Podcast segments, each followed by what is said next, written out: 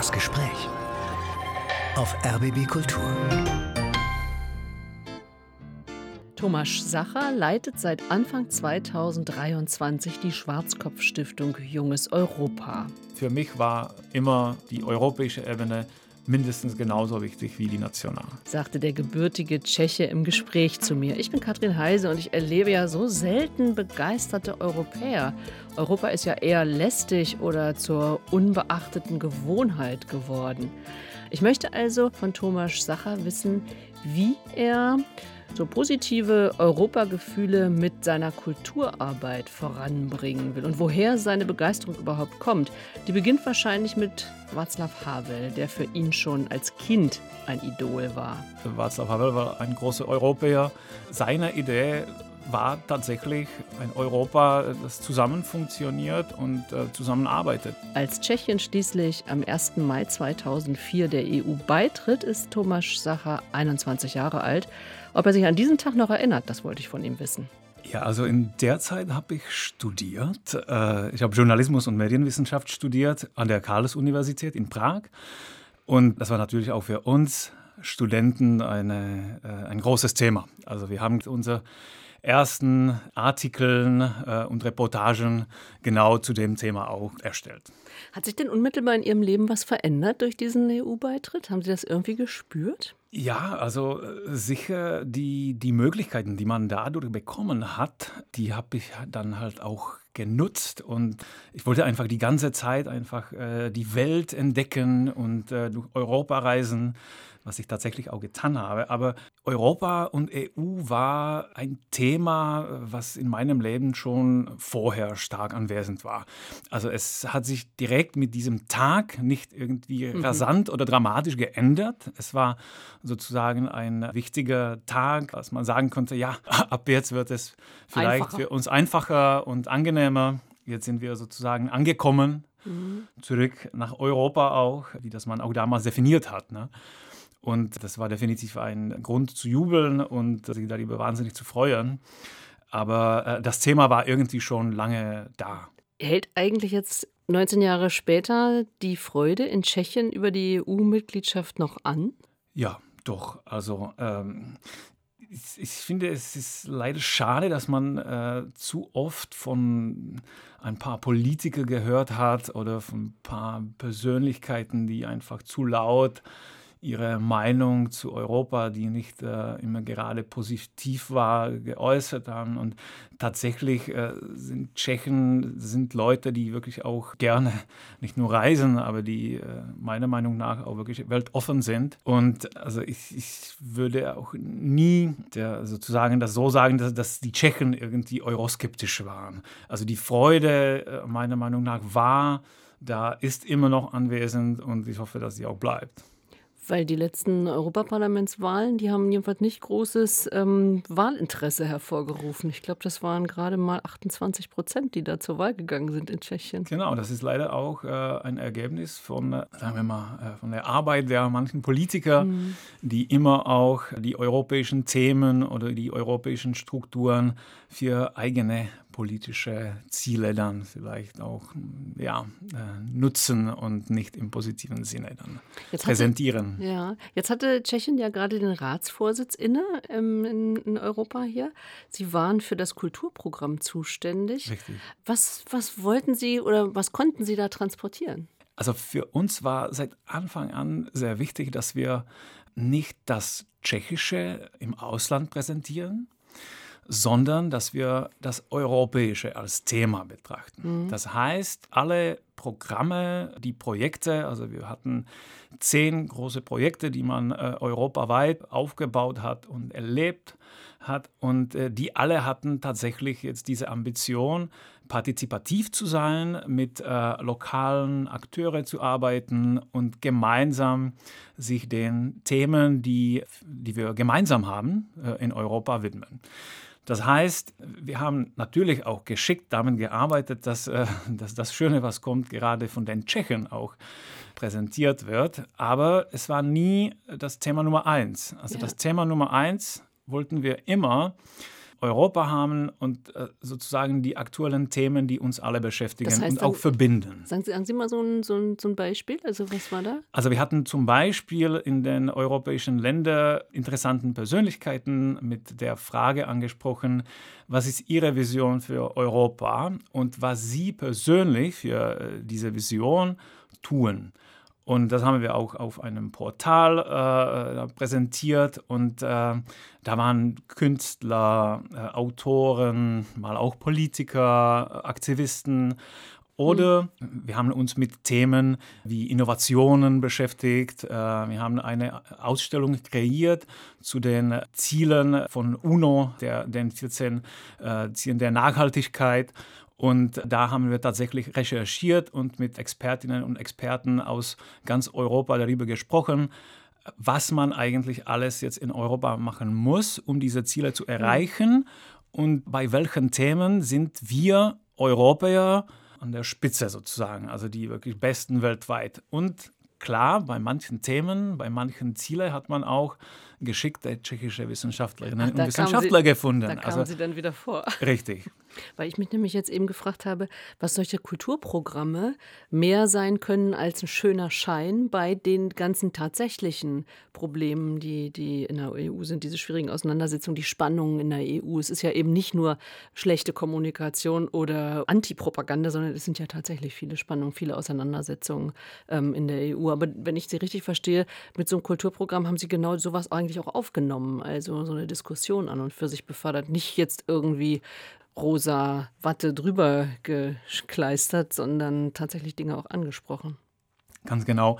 Ich habe viele Jahre als Kulturdiplomat gearbeitet. Im tschechischen Zentrum hier. Genau, in für die tschechischen Zentren und ich habe auch äh, jahrelang das äh, Netzwerk der europäischen Kulturinstitute hier in Berlin geleitet, wo nicht nur die Länder der EU, sondern auch weitere europäische Länder, äh, alle Kulturinstitute und mal auch Kulturattachés äh, aus den Botschaften, die äh, nicht direkt ein Kulturinstitut haben, wo alle vertreten sind. Und man fragt sich immer, oder wenn wir mit Partnern über unsere Arbeit gesprochen haben, dann haben sie auch immer gefragt, wann ist das nächste Konzert oder wa- wann zeigt ihr wieder was Schönes aus Südeuropa oder sowas.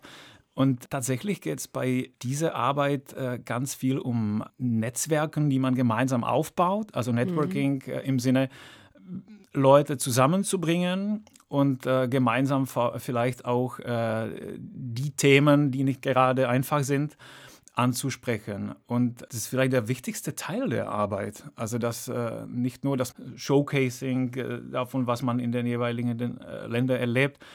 Ja, es ist auch immer schön, äh, die europäische Kultur in ihrer Vielfalt zu erleben, aber grundsätzlich ging uns immer darum, das Gemeinsame anzusprechen. Und so haben Sie das eben bei diesem Kulturprogramm dann der EU-Ratspräsidentschaft von Tschechien auch gestaltet.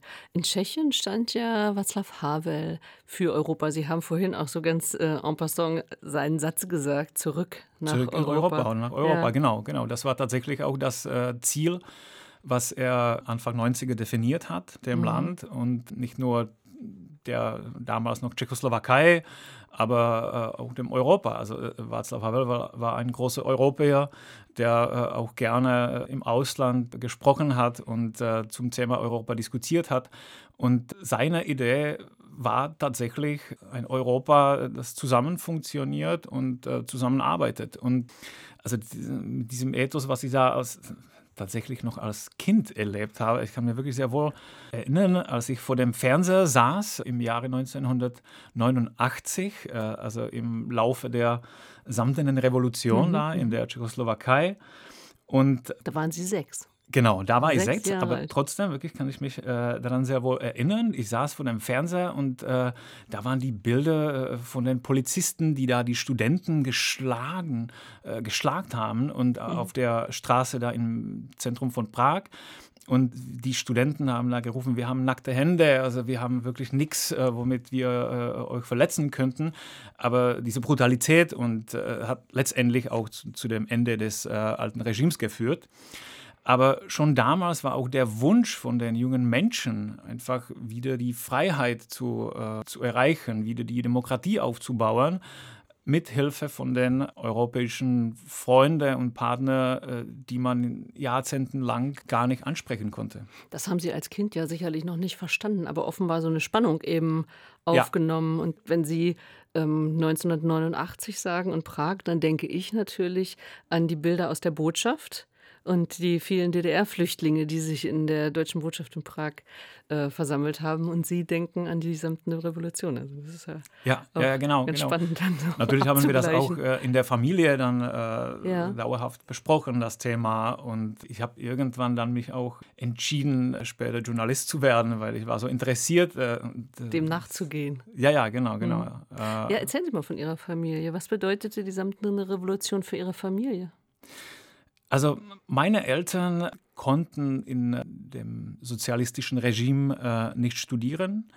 Die waren tatsächlich davon stark betroffen, dass ihre Familien nicht die richtigen für das kommunistische, für das sozialistische äh, Apparat oder für, für dieses Regime äh, waren. Und mein Vater war Automechaniker, meine Mutter war Krankenschwester.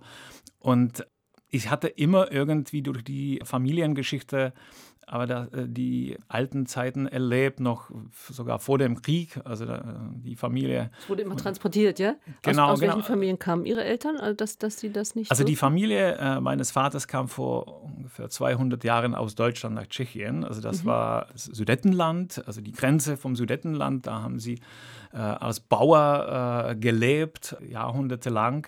Und tatsächlich nach dem, also im Laufe des Zweiten Weltkrieges sind sie erstmal auch äh, schon bereits zu, zu Feinde geworden, weil das war eine vermischte Familie damals. Es waren kein äh, nur äh, Deutschen, keine nur Tschechen. Und dann kam das noch viel härter nach dem Krieg, als die Kommunisten die Macht übernommen haben, weil äh, für die waren das auch immer noch, obwohl Teil, dann immer noch auch Deutschen und sogenannten Kulaks mit K am mhm. Ende, mhm. Kulaks, äh, Bauer, die einfach zu reich sind oder zu viel besitzen.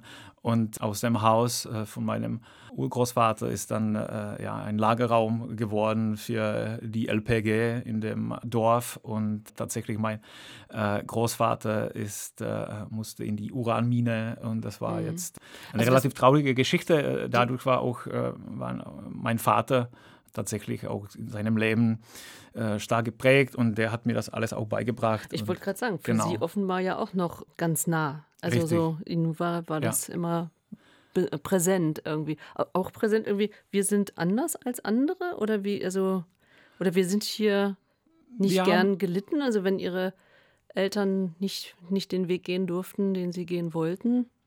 Mm, äh, Vielleicht auch, aber äh, vor allem hatte man da die Energie äh, gespürt und mitbekommen, dass, dass jetzt mit der Wende äh, mhm. sich wirklich die neue Chance bietet, das, das nochmal zu ändern. Also ich habe auch mich da äh, ich habe diese Verantwortung auch irgendwie stark äh, immer so. ge, äh, gefühlt. Also ich mache jetzt, was meine Eltern nicht durften. Richtig, mhm. richtig. Und das habe ich auch gerne angenommen, diese Rolle. Der Erste, der wieder studieren wird, und vielleicht was äh, schafft. Wobei, wobei ich muss auch sagen, das war kein äh, Druck, äh, mhm. dass die mich jetzt wirklich äh, mir jetzt einen klaren Weg da vorbereiten würden. Die hatten mir tatsächlich auch diese Freiheit, sich zu entscheiden, was äh, das nächste wird, überlassen. Und vielleicht daher kommt auch das Studium vom Journalismus, weil ich habe mich einfach für so viele Sachen interessiert. Also ich, ich versuchte immer irgendwie neugierig zu bleiben und äh, konnte mich nicht wirklich entscheiden, was äh, wäre jetzt äh, mein Fach oder äh, wie soll ich mich jetzt weiter spezialisieren. Ich wollte einfach so viele Leute wie möglich treffen, die viel schlauer sind als ich und äh, denen zuzuhören. Und dafür war die Karriere eines äh, Journalisten doch die beste. Ja, wie man an meinem Beispiel sehen kann, kann ich Sie interviewen ja, also kennenlernen. Sie sind dann ja einen klein bisschen anderen Weg gegangen. Thomas Sacher, Leiter der Schwarzkopf-Stiftung, heute hier zu Gast im RBB-Gespräch, was er eben aus seinen Wünschen gemacht hat, die Freiheit zu nutzen. Das hören wir auch gleich. Aber vorher ähm, würde ich eigentlich gerne einen Ihrer Musikwünsche erfüllen. Sie haben drei beziehungsweise Sie haben sogar vier Musiken zur Auswahl gestellt. Was, was würden Sie denn jetzt an dieser Stelle gerne hören von Ihren Musikwünschen? Was passt? Also wir kennen gerne mit dem äh, Pop-Song anfangen, äh, Get Lucky von äh, der Band Daft Punk. Das ist einfach ein äh, leichtes, schönes äh, Song oder der Song aus ähm, der Zeit, als ich mich entschieden habe, nach Deutschland äh, umzuziehen. Ich, ich habe schon tatsächlich zwischen Prag und Berlin gelebt. Äh, meine Frau ist eine Berlinerin und in dieser Zeit haben wir das verwirklicht, sozusagen, dass wir jetzt zusammen in Berlin endlich leben würden. Und das war gerade der Hit im Radio. Also das gehört zu dieser Zeit vor ungefähr zehn Jahren. Wo Umzugskartons geschleppt wurden. Also hören wir jetzt äh, Daft Punk zusammen mit Pharrell Williams und Nile Rodgers Get Lucky. Thomas Sacher zu Gast hier im Gespräch auf RBB Kultur. Sein Musikwunsch Get Lucky erinnert ihn an die Zeit, als er von Prag nach Berlin gezogen ist. Sein beruflicher Werdegang führt ihn unter anderem über das Tschechische Kulturzentrum, also das Tschechische Zentrum in Berlin, jetzt zur Schwarzkopf-Stiftung Junges Europa. Aber bevor wir auf diese Stationen kommen, gehen wir nochmal zu dem Schüler zurück, zu dem Schüler mit den, mit den großen Ambitionen. Waren Sie eigentlich ein guter Schüler? Ja, schon, das kann man schon sagen. Wobei also die, die Zeiten, als ich ein junger Gymnasist war, äh, ja, da, das war nicht nur ruhig. Da muss ich sagen, da hatten wir auch eine Band und waren wir auch ein bisschen. Ach, Sie haben im Schüleralter eine Band gegründet. Genau, genau. Und da waren wir vielleicht auch äh, ein bisschen wilder, als man aus der heutigen Sicht. Äh, war ja so Punk, ihr. Ja, ja, ja, in die Richtung ging es schon ein bisschen, kann man sagen. So Big Beat, äh, ein bisschen Punk, ja, ja. Also ich frage mich immer so, wie die Zeit da war. Also sie waren sechs, als eben die Tschechoslowakei langsam zu Tschechien auch wurde. Also dieser ganze Systemwechsel. Sie wuchsen in einer Kleinstadt auf. Was hatte die überhaupt äh, jugendlichen Kindern zu bieten? Ja, genau. Also das war eine Kleinstadt in äh, Nordböhmen. Äh, Loni heißt sie. Es ist äh, eine schöne kleine Stadt, wo man schon etwas machen kann. Aber ich glaube, diese, diese Frage, wie kam das dazu, hm. die ist auch damit verbunden, dass man ganz viel von interessanten Kultur aus den alternativen Kreisen bekommen hat. Also das waren Leute, die vor dem Jahr 89 auch im Underground äh, gearbeitet haben oder ihre Bands und Projekte gegründet haben und die dann plötzlich halt frei spielen dürften und die mhm. waren auch top. Also das waren wirklich super Leute. Wir hatten da ein Theater äh, im Keller von einem alten Haus da im Stadtzentrum und die Leute, die das damals gegründet haben, das waren auch teilweise Studenten, die sind dann zu den top berühmtesten Theaterregisseuren Tschechiens geworden und auch die Musiker. Also da waren wirklich äh, viele äh, sehr talentierte der Leute und äh, die habe ich immer auch irgendwie äh, bewundert und habe ich auch versucht, genau äh, mitzumachen. Wobei ich muss sagen, ja, da habe ich irgendwann auch festgestellt, lieber Thomas, also die, äh, diese Karriere wird es wahrscheinlich nicht. wird es wahrscheinlich nicht. Aber auf jeden Fall hört man raus, eine, eine Zeit, wo sich so viel öffnete. Ja. Also Sie sind in einer Zeit groß geworden, wo so viel möglich war. Wie haben Ihre Eltern das erlebt, also diesen gesellschaftlichen und politischen Wandel, diese Veränderung? Auch wie haben Sie sie auch wirtschaftlich erlebt? Ich glaube, man sieht das vielleicht hier auch im Ostdeutschland, dass es gerade für diese Generation keine einfache Zeit war. Und die vielen Herausforderungen, die äh, man zusammen mit dem Kapitalismus bekommen hat, die waren auch nicht so einfach zu bewältigen. Also im Vergleich zu Ostdeutschland hatten die Tschechen vielleicht erstmal einen Nachteil, dass da keiner war, den er jetzt äh, helfen würde oder mhm. zeigen könnte, wie man das sozusagen richtig macht äh, im Kapitalismus. Aus der heutigen Sicht denkt man aber, es war eher ein Vorteil, weil die mussten das irgendwann mhm. auch alleine schaffen. Und es gibt viel Ärger auch vielleicht im Ostdeutschland, was man heutzutage noch mitbekommt, dass es viel verloren ging in den äh, 90er nach der Wende hätte man vielleicht eigenen Weg äh, gewählt und ist gegangen, mhm. hätte man das vielleicht am Anfang schwieriger, aber äh, ja. Weil ich so nach Ihren Eltern fragte, wie haben Sie das also so zu Hause erlebt? Weil wir ja gerade gesagt haben, Sie hatten, waren die oder sind die Generation, die irgendwie in diesen in diesen Wandel und in alle Möglichkeiten hineingewachsen sind. Die Generation davor, die Generation der Eltern, ist ja vielleicht eher von so einer ja, auch Orientierungslosigkeit, obwohl ja auch, Sie hatten ja geschildert, aus welcher Familie Ihre Eltern kommen und mit welchen Repressionen Sie ja genau. auch gelebt hätten. Also haben Ihre Eltern das eher Ihnen auch vermittelt als eine, eine Aufbruchszeit oder eine Zeit der Orientierungslosigkeit der neuen, hm. ja, welche Leider das Zweite. Also ah. die, mm, mm, also die haben sich immer gewünscht, dass wir, die Kinder, sozusagen anders äh, alles erleben als sie. Aber ähm, ich muss auch feststellen, dass die das nie tatsächlich dann geschafft haben, sich in diesem neuen System nochmal äh, erneut zu finden. Also mhm. das war eher dann enttäuschend und äh, ja. Aber diese Enttäuschung haben Sie offenbar nicht an Sie weitergegeben. Also nee, das nicht, das mhm. nicht. Sie sind dann nach dem Abitur weg aus der kleinen Stadt nach Prag.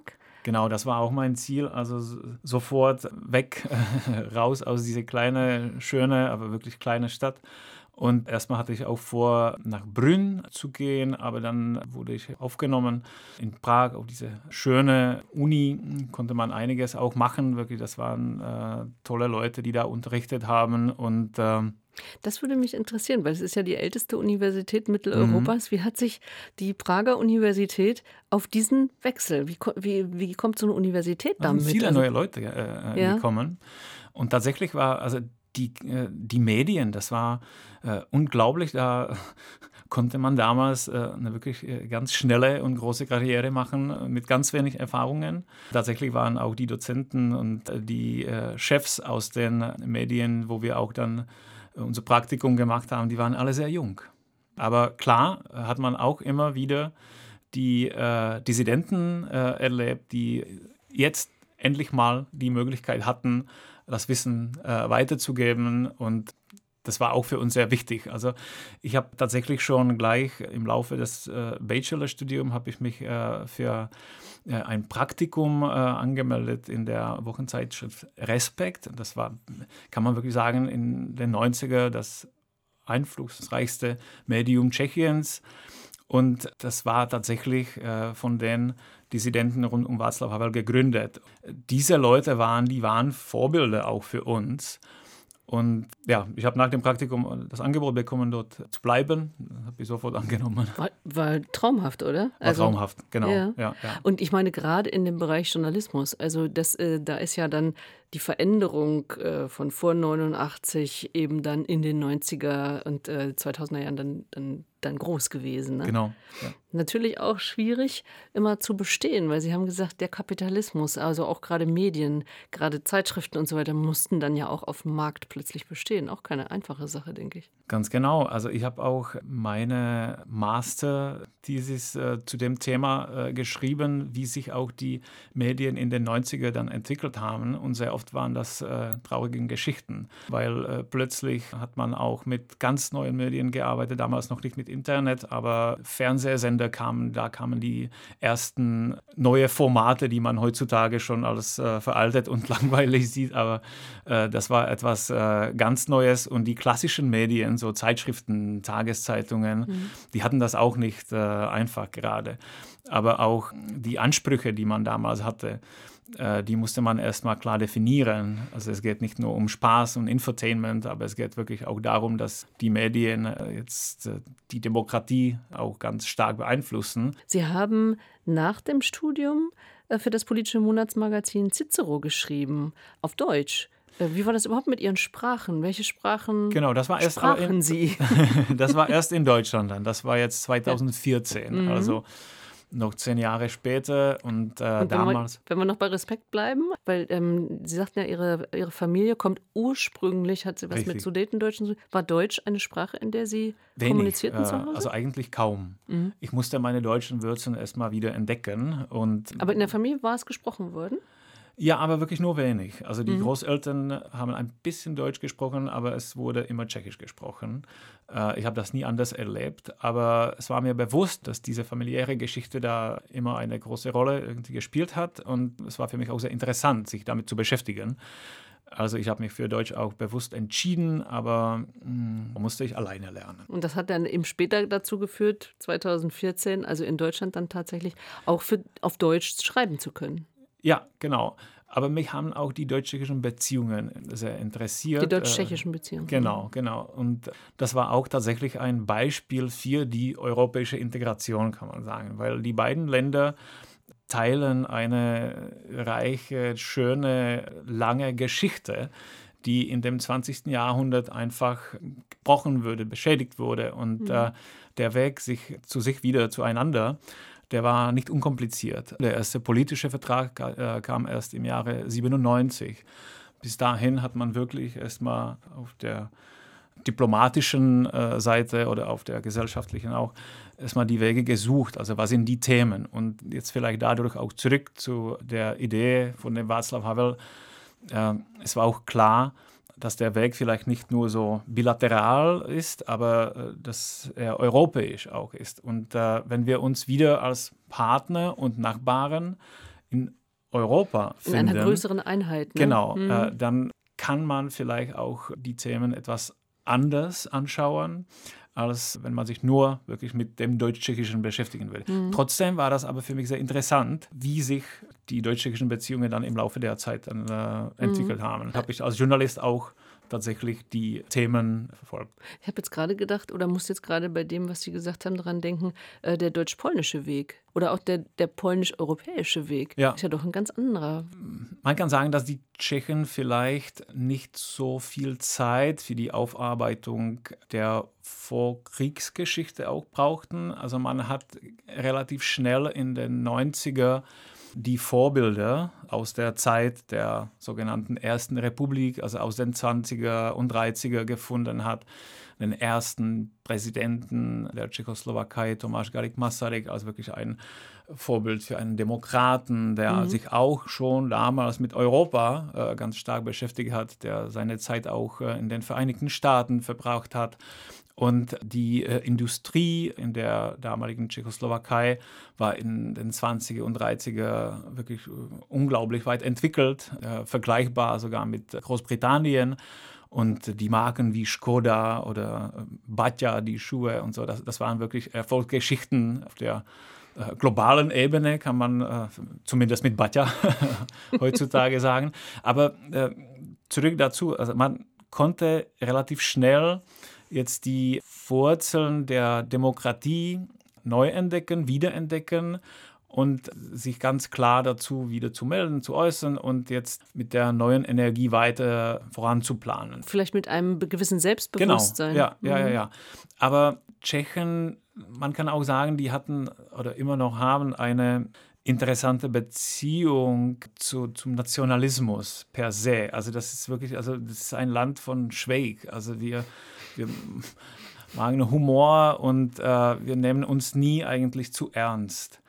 Und das hat dabei auch geholfen, dass man jetzt nicht erstmal die ja, nationale Basis äh, nochmal irgendwie zu äh, stark aufbauen wollte. Man konnte sich schon mit äh, der Zukunft vielleicht in Europa beschäftigen. Mhm. Und in Polen äh, ist das vielleicht anders. Also da erstens sind ganz viele Leute dann nach Westeuropa äh, gegangen. Also das sind wirklich Millionen von Jungen vor Menschen. allem auch jungen Menschen. Und in Tschechien war das nicht so? Tschechien in Tschechien war das ah, mhm. nicht so. Also da äh, sind die meisten wirklich geblieben. Also das waren mhm. nur wenige. Ganz im Gegenteil. Viele sind nach dem äh, Jahr 89 zurückgekommen, die entweder im Jahre 1968, äh, als die sowjetische Armee äh, nach Tschechoslowakei kam, nach der Invasion sind viele emigriert und die kamen auch teilweise zurück. Und da war irgendwie auch das Gefühl, ja, wir sind doch im Mittel äh, von Europa, wir können auch mal was machen, man muss gleich nicht weg. Ne? Also mhm. wir sind eigentlich relativ gut hier platziert und äh, nutzen wir diese Chance. In Polen ja, ich glaube, das hat wirklich auch gewirkt, dass, dass die, diese Millionen von, von Menschen, die einfach äh, weggegangen sind, da gefehlt haben, auch der Gesellschaft. Und dass man vielleicht auch in dem 20. Jahrhundert noch nicht genug Zeit hatte, mit, der, mit dem Gedanke oder mit der Idee von Polen sich zu beschäftigen. Und das kam irgendwann zurück. Und klar erlebt man das auch nicht so angenehm vielleicht äh, durch Nationalismus und durch die manchen Themen, die wir dann aus Europa und vielleicht sogar auch aus Tschechien nicht wirklich verstehen. Aber teilweise kann man auch sagen, ist das vielleicht ein Prozess. Die Nationenwerdung oder sich überhaupt erst über Nationen so zu definieren. Genau, sich vielleicht mhm. auch äh, nochmal ausprobieren. Und äh, mhm. ich würde das Ganze jetzt nicht äh, äh, zu aussichtslos sehen. Also ich, ich hoffe und glaube, dass, äh, dass wir mit Polen noch gemeinsam äh, in Europa ganz viel schaffen können. Vielleicht ist jetzt eine gute Zeit für Ihren zweiten Musikwunsch. Was, was haben Sie da mitgebracht? Genau, also ich mag auch sehr äh, klassische Musik. Und da habe ich mir gedacht, ich muss unbedingt wenigstens äh, eine schöne Komposition mitbringen. Und dann habe ich ein Stück für Klaviertrio äh, von Antonin Dvořák gewählt. Und das ist auch eine äh, wunderbare Komposition, die ich auch hier in Berlin bei einer ganz wichtigen Veranstaltung sozusagen organisiert habe oder das Konzert und habe ich die besten Erinnerungen. Und äh, ich, ich, finde, das gehört auch zu den besten Kompositionen von Dvořák. Also das äh, heißt Dumke, äh, das ist nur der sechste Satz, aber gehört zu dem schönsten. Was war die, die Veranstaltung, die Sie da organisiert das haben? Das war mit dem Kulturinstitut, da hatten wir in der Galerie, in äh, dem Gebäude, der tschechischen, äh, früher tschechoslowakischen Botschaft, was ein unglaublich interessantes, brutalistisches Gebäude äh, im Zentrum Berlins ist.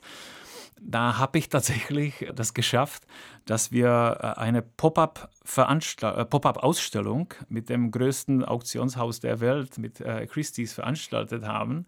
Und wir haben da Kunstwerke aus dem deutschsprachigen Raum, aus den letzten Jahrhunderten äh, ausgestellt. Gesamtwert war irgendwie um die 80 Millionen Euro. Es war wirklich unglaublich. Und äh, es ging um Schönheit oder um die Faszination vom Schönheitsideal auf einer Seite und auch um äh, die Grausamkeit oder um, um die grausamen Themen als zwei wichtigen Leitfaden in Kunst. Und da ist das tatsächlich auch dazu gekommen, dass das brutalistische Gebäude zum Ausstellungsobjekt Nummer eins wurde. Und daran erinnern wir jetzt sozusagen mit der Musik, mit dem Klaviertrio von Antonin Dvorak.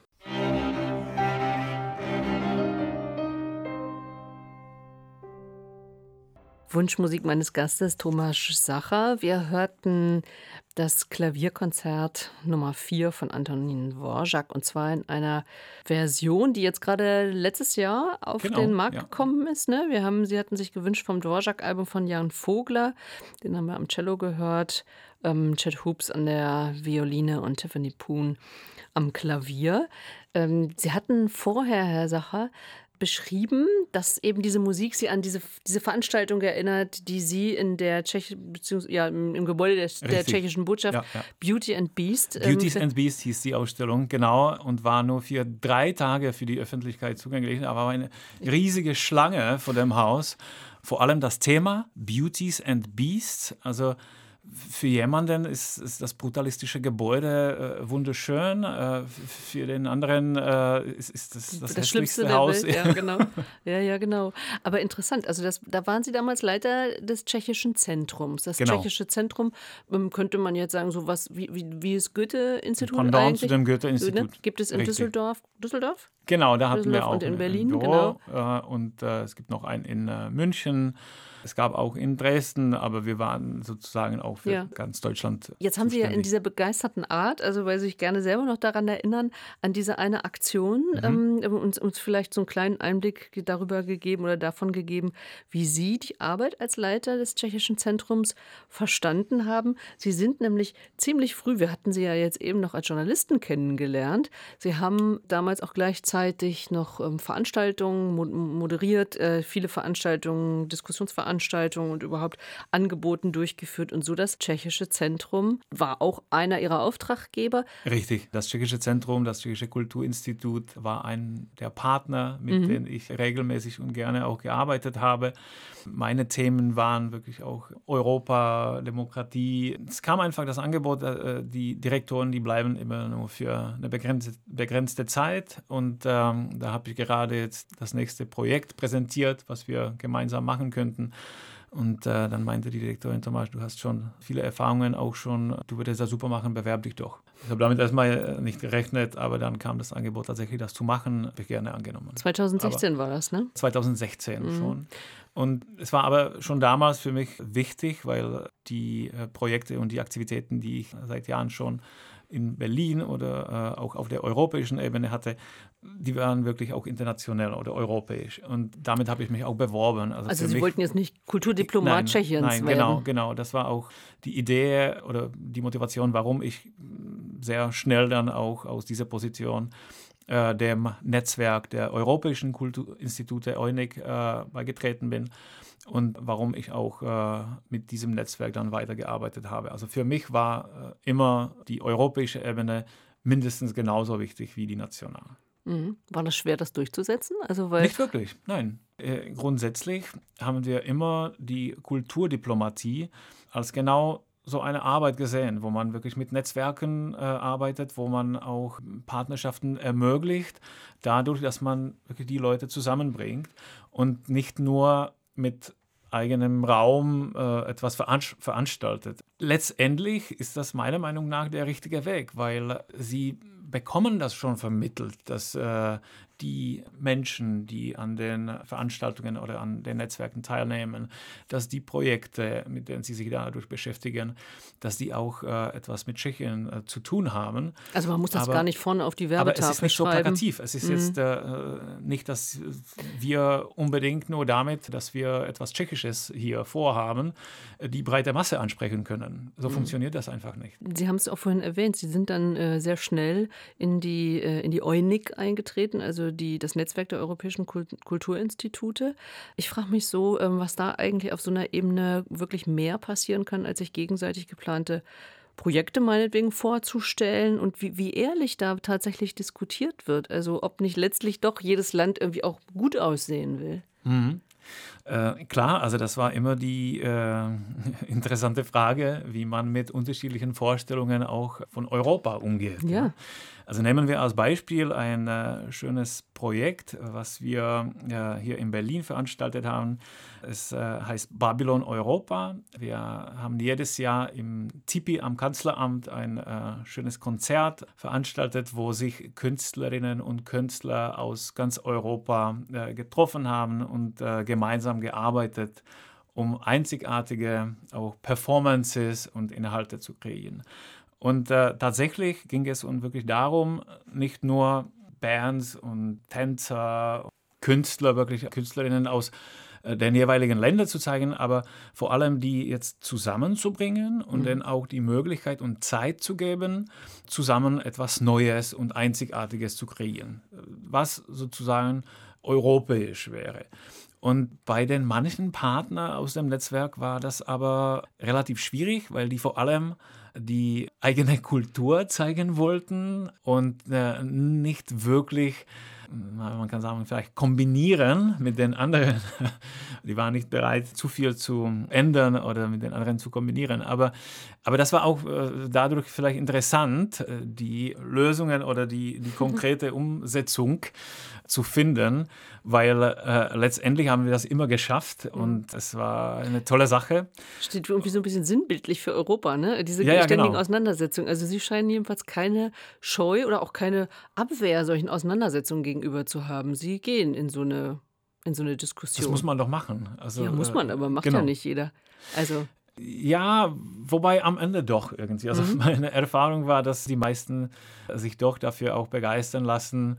Man muss auch zuhören, mhm. Äh, man muss auch mal halt immer wieder versuchen, die Wege so zu bauen oder äh, suchen, dass die wirklich auch allen passen äh, am Ende. Was sind Sie, eher der Zuhörer oder so ein, oder eher der Brückenbauer? Wie würden Sie sich beschreiben? Hm, vielleicht das. Also ich mag immer Teamarbeit. Also ich, ich bin kein Solist, der jetzt äh, schon vorher einen klaren Plan hätte, was ich jetzt umsetzen würde. Auch mit der, der Arbeit für die Schwarzkopf-Stiftung bin ich natürlich auch jetzt, oder gehe ich davon aus, dass, äh, dass ich eher so die, die wunderbare Energie und das Potenzial und äh, die Ideen der allen Menschen, die da schon in diesen tollen Netzwerken arbeiten, einfach unterstütze und äh, dass ich dabei helfe, dass wir also äh, mehr erreichen. Genau, mhm. also Teamwork. Die Schwarzkopf-Stiftung leiten Sie seit, seit Januar 23 jetzt. Gegründet ist die Schwarzkopf-Stiftung vor, ich glaube, mehr als fünf Jahrzehnten, schon immer mit europäischem Gedankengut und tragen ja das auch im, im Namen, also Schwarzkopf-Stiftung Junges Europa, wollen also junge Menschen erreichen. Jetzt habe ich aber eher den Eindruck, dass die EU eigentlich die jungen Menschen nicht unbedingt vom Sofa her lockt. Ist das eine falsche Wahrnehmung meinerseits? Die Stiftung wurde von der Witwe, äh, von dem Champonhersteller, kann man sagen, gegründet. Also die Pauline Schwarzkopf hat es gegründet mit diesem Gedanke, dass äh, die jungen Menschen wirklich Europa entdecken sollten und äh, durch Europa reisen sollten und, und Begegnungen mit Europa erleben.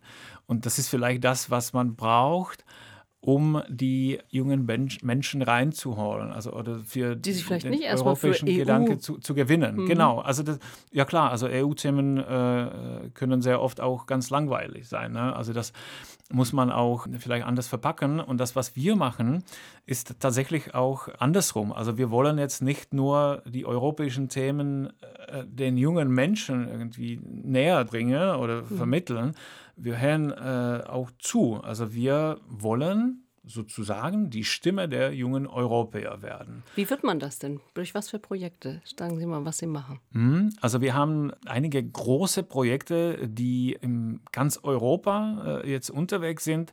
Das allergrößte Projekt ist das Europäische Jugendparlament. Das ist wirklich ein äh, Netzwerk, was keinen Vergleich hat. Also wir sind in 40 Ländern Europa aktiv und mit den jeweiligen nationalen Organisationen äh, erreichen wir jährlich äh, so um die 30.000 äh, junge Menschen. Die nehmen teil an? Die an den äh, Veranstaltungen, also da sind halt auch äh, teilweise Konferenzen, Sitzungen von den äh, Parlament und ähm, auch kleinere, äh, kleinere Podiumsdiskussionen und äh, immer dazu kommen dann zweimal im Jahr, äh, früher sogar auch mal dreimal, die internationalen Sitzungen. Das ist sozusagen die Plattform, wo sich mhm. alle dann aus den allen Ländern mal treffen und zehn Tage lang darüber diskutieren, was man als nächstes in Europa machen sollte. Und dann eben aus, aus, dieser jungen Perspektive, was sind denn das für junge Menschen, die sich da, woher kommen die, äh, wie werden die erreicht? Also, weil vor allem ähm, erreichen sie auch welche, die sich jetzt nicht per se sowieso schon engagieren Klar. und sowieso schon für Europa brennen, sondern die anderen, die ähm, mit der EU eigentlich gar, gar nichts weiter anfangen können. Ja, ja, genau. Das ist natürlich der Anspruch, das ist die, unsere Ambition, dass wir nicht nur mit denjenigen arbeiten, die schon eigentlich als Klassensprecher oder äh, aktive äh, jetzt äh, Teilnehmende an, an vielen Projekten äh, unterwegs sind, sondern dass wir auch die Menschen erreichen, die vielleicht von Europa noch nicht wirklich gehört haben oder die äh, zum ersten Mal so eine aktive Rolle vielleicht angehen. Mhm. Und äh, das ist die größte Herausforderung, aber die äh, Netzwerke äh, sind in diesem Sinne wirklich so unglaublich gut funktionierend und, und, wertvoll. Also die jungen Menschen schaffen das auch, äh, die Angebote zu vermitteln. Also mhm. wir müssen sozusagen nicht jetzt große Kampagne in, in jedem Land zu machen, jetzt bewerbt ihr euch äh, bei uns, aber wir versuchen das halt geschickt durch die lokalen Netzwerke. Wir haben auch Projekte, die direkt zu den äh, Schülerinnen und Schülern gehen. Das heißt, wir arbeiten direkt in, in Schulen, Gymnasien. Sie gibt zum Beispiel auch Kurse, was weiß ich, über richtig, Fake so News, Workshops, über Journalismus genau, und so weiter. Richtig, mhm. richtig, das machen wir auch. Und äh, natürlich sind wir auch online aktiv und viele Leute entdecken die Schwarzkopf-Stiftung Junges Europa durch andere Aktivitäten, wo sie mal vielleicht als Teilnehmer waren, aber vielleicht nur im Publikum saßen. Mhm.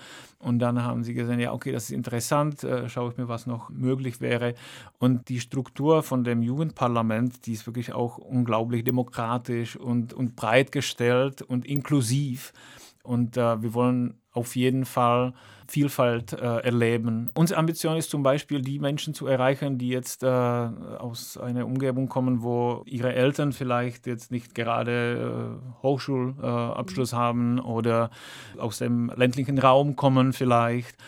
Und genau, das ist wirklich immer schwieriger, klar, als jetzt äh, in Berlin äh, umzuschauen. Da ist viel los, aber äh, das ist tatsächlich das, was wir auch brauchen und wollen. Also neue Menschen für den europäischen Gedanken zu gewinnen. Das heißt, die Schwarzkopf-Stiftung unterstützt eben dann auch tatsächlich auch schon von sich aus europaweit. Genau. Also es werden eben ähm, in unterschiedlichen Ländern diese Dinge angeboten.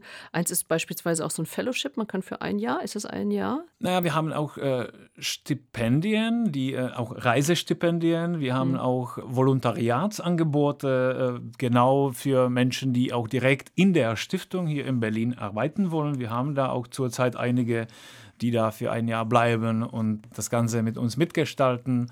Die die Ideen weitertreiben. Richtig. Sie leben ja, nachdem Sie lange gependelt sind zwischen Berlin und Prag, was Sie vorhin gesagt haben, leben Sie natürlich schon seit eben zehn Jahren in Berlin. Wenn Sie, äh, Ihre Kinder sind hier geboren, äh, kann man sich oder können Sie sich noch den Blick von außen jeweils äh, bewahren? Also sehen Sie manchmal als gebürtiger Tscheche in Deutschland nochmal andere Dinge und umgekehrt als jemand, der aus Deutschland lange lebend nach Tschechien kommt? Haben Sie da noch einen anderen Blick sich bewahren können? Ja, ich äh, glaube, ich bin jetzt in so eine interessante Phase geraten, wo ich nicht mehr der äh, Tscheche bin und äh, vielleicht noch äh, keine Deutsche, aber ich habe mich immer eigentlich als, äh, als Europäer äh, gesehen. Aber ja, das ist wirklich eine interessante Frage. Ich, ich, glaube schon, also ich sehe manche Dinge anders als die Leute, die hier vielleicht geboren sind. Wenn ich zurück nach Tschechien komme, habe ich auch mehr Abstand. Aber grundsätzlich kommt man äh, relativ irgendwie schnell immer dazu, dass, äh, dass äh, wir alle sehr ähnlich sind und Teil der, des, des Ganzen. Ein wahrer Europäer, den wir hier heute erlebt haben. Thomas Sacher, Leiter der Schwarzkopf-Stiftung Junges Europa. Sie haben noch einen Musikwunsch frei. Was hören wir zum Schluss? Genau, also das ist jetzt ein Song aus dem äh, Film äh, Broken Circle. Das ist ein belgischer Film. Wobei die Musik, das ist Bluegrass, also das ist vielleicht eher. So ein bisschen in Richtung Country gehen. Richtung ne? Country. Aber das ist ein sehr trauriger Film und ein vielleicht auch sehr äh, trauriger Song, aber ich, ich, mag den sehr und immer wieder irgendwie komme ich zu, zu diesem Song und äh, ja. Den hören wir dann am Schluss. Get Lucky haben wir am Anfang gehört, dann jetzt Richtig. ein wenig ruhigere Töne. Wayfaring Stranger, eben aus dem Soundtrack von The Broken Circle, von der belgischen Band The Broken Circle Breakdown Bluegrass Band. Ein langer Name hier zum Schluss im Gespräch mit Thomas Sacher. Dankeschön für den Besuch. Vielen lieben Dank. Und ich empfehle, wenn Sie dieses Gespräch noch einmal oder auch unsere anderen Gespräche hören wollen, unsere ARD Audiothek. Dort sind all unsere Gespräche zu finden.